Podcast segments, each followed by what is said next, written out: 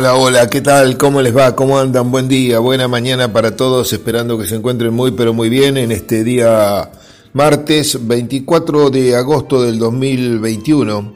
Una mañana que se presenta con el cielo totalmente despejado eh, a esta hora, eh, fresco, bastante más que lo que fue el día de ayer, eh, siete décimas de grado a esta hora eh, sensación térmica un grado, una décima por debajo de cero. Eh, hay una brisa del sector sur a 3,2 kilómetros por hora. La presión atmosférica está baja, 1006.9 hectopascales, y la humedad relativa del ambiente 89%.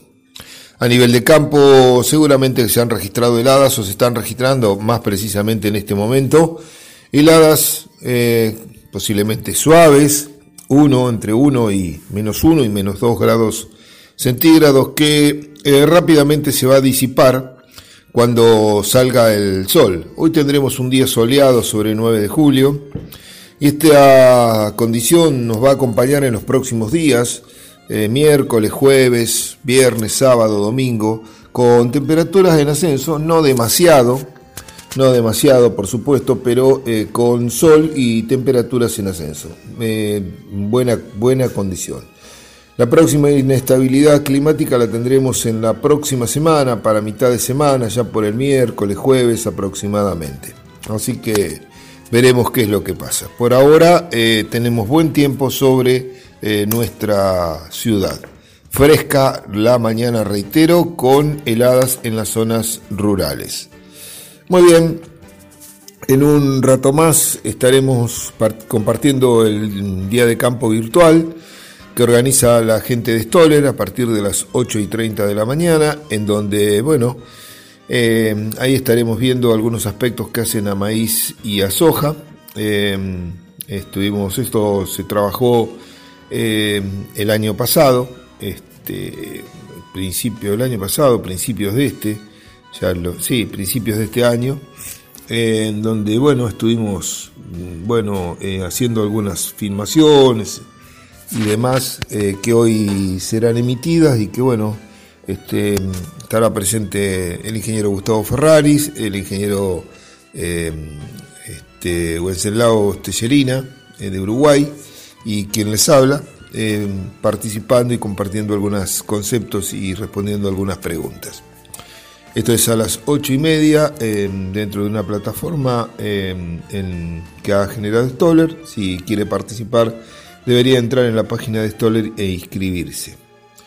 Y también eh, se acerca la mm, nueva charla del ciclo 2021 que organiza INTA, Sociedad Rural, Círculo de Ingenieros Agrónomos y Regional APRESID, 9 de julio, Carlos Casares. Esto está pactado para el día miércoles primero de septiembre. Cuando demos vuelta a la página del almanaque y entremos en el mes de la primavera, pero todavía en invierno, ahí estaremos con la charla de maíz y girasol. Eh, esto va a ser a las 20 horas eh, por la plataforma YouTube Inta Pergamino y bueno, eh, trataremos de, bueno, de poder este, abordar algunos conceptos, los nuevos, nuevas experiencias que hemos realizado, sobre todo en maíz, porque para ser franco, en girasol no venimos trabajando en los últimos años. Esta va a ser una campaña en donde el girasol va a incrementar su superficie, posiblemente lo incremente más el maíz, y esto está motivado por una cuestión netamente económica, ¿no? Y acá nos damos cuenta como el productor busca resquicios y busca alternativas como para poder eh, competir en, una, en un mundo eh, o en un país extremadamente competitivo dentro de lo que es la pampa húmeda en la parte de producción. Eh, hasta hace unos años atrás y hoy sigue siendo igual lo será el cultivo de soja como el cultivo dominante en las superficies de nuestra región, pero hay un incremento, ya hubo un incremento importante del trigo, eh, trigo y cebada también, los dos han aumentado. Este, eh, y hay un incremento, y va a haber un incremento importante en lo que es la superficie de maíz y en la superficie de girasol. Todo esto restándole superficie fundamentalmente a la soja, porque estamos hablando de eh, campos que, digamos, o superficies que no tienen una expansión o una capacidad de expansión extremadamente grande sin eh, avanzar sobre otros sistemas productivos, por ejemplo, algunos ganaderos que se realizan en campos de muy buena aptitud. Así que bueno, ese es el, tema. Eh, yendo a la parte de cultivo, quiero decirle, quiero decirle que ya hay algunas alertas que han emitido, eh, por ejemplo, la estación experimental de Marco Juárez, en donde han detectado ya roya en eh, el cultivo de, trigo. Han comenzado la... Se, ve que, digamos, este, las pústulas ya están en formas aisladas, no, no en una forma, no con una intensidad o con una severidad extremadamente marcada. Por ejemplo, sobre la variedad eh, BAG 750, la han observado en algunos lotes puntuales de la zona de Monte Maíz, en Colonia eh, Bismarck, en Justiniano Pose, este, también en la zona de Los Molinos, en Santa Fe, centro sur de Santa Fe. Em, por el momento se observa la enfermedad en sus primeros ciclos de desarrollo, como dije, con una baja incidencia y severidad, ahora aclaramos ese concepto.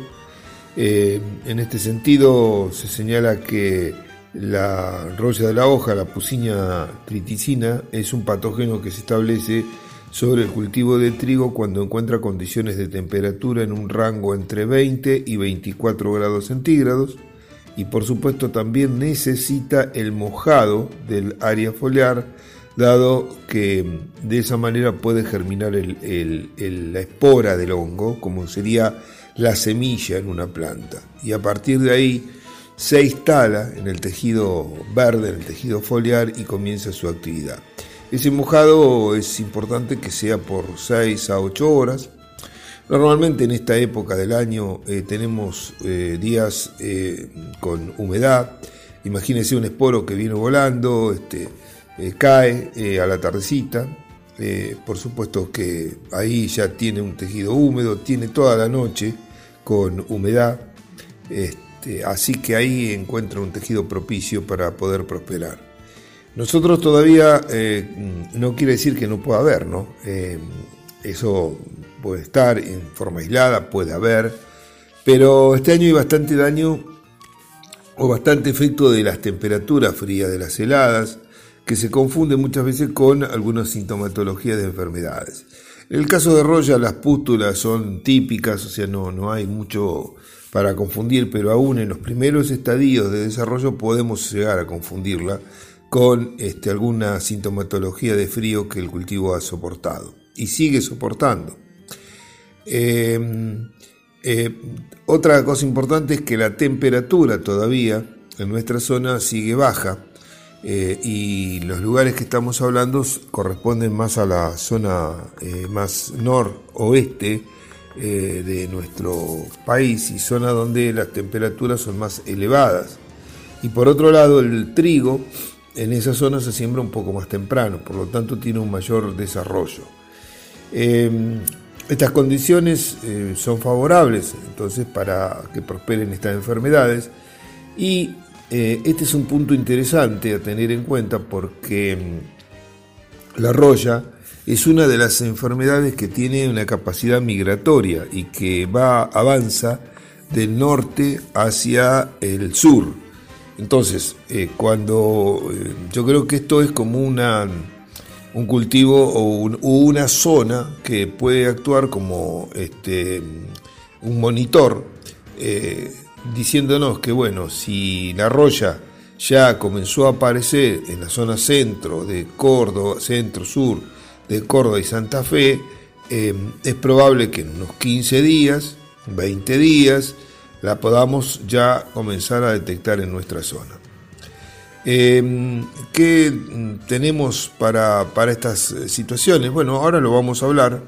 Vamos a hablar un poco qué hacer y cómo este, realizar los monitoreos y cuál es la diferencia entre lo que es intensidad y severidad de la enfermedad.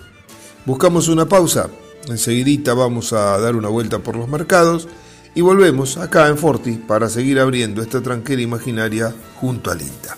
Pausa y volvemos. Muy bien, eh, Gabriel, gracias. Eh, continuamos y mm, estábamos hablando en el bloque 1 de la detección de Roya ya en la zona este, noroeste de nuestro país, zona de, la región pampeana, por supuesto, zona sur de centro-sur de Córdoba y Santa Fe, donde en algunas variedades como Baguette 750, eh, una variedad de ciclo largo, sembrada en una importante zona, ya han comenzado a detectarse eh, las primeras sintomatologías.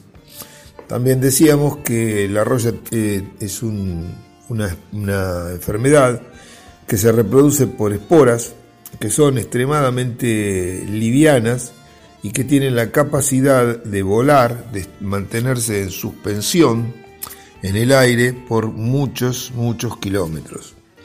Entonces, eh, esta época del año, cuando vamos llegando a la primavera, normalmente son días en donde el viento es, em, está presente bastante a menudo.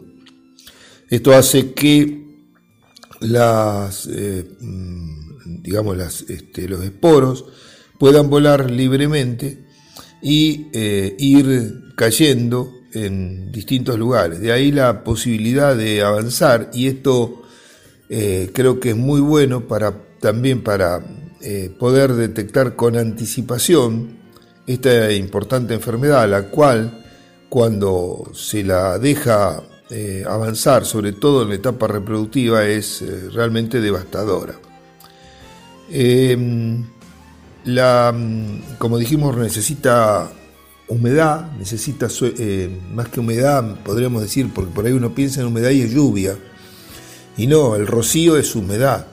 Entonces, tener hoja mojada necesita que esté presente porque cuando esa espora cae sobre el tejido verde, necesita agua para instalarse y poder germinar y, eh, digamos, poder colonizar esos tejidos. Esas, esas horas de mojado, que varían entre 6 y 8, las tiene habitualmente en esta época del año, durante gran parte de la noche y durante gran parte de la mañana entonces tiene condiciones para poder prosperar.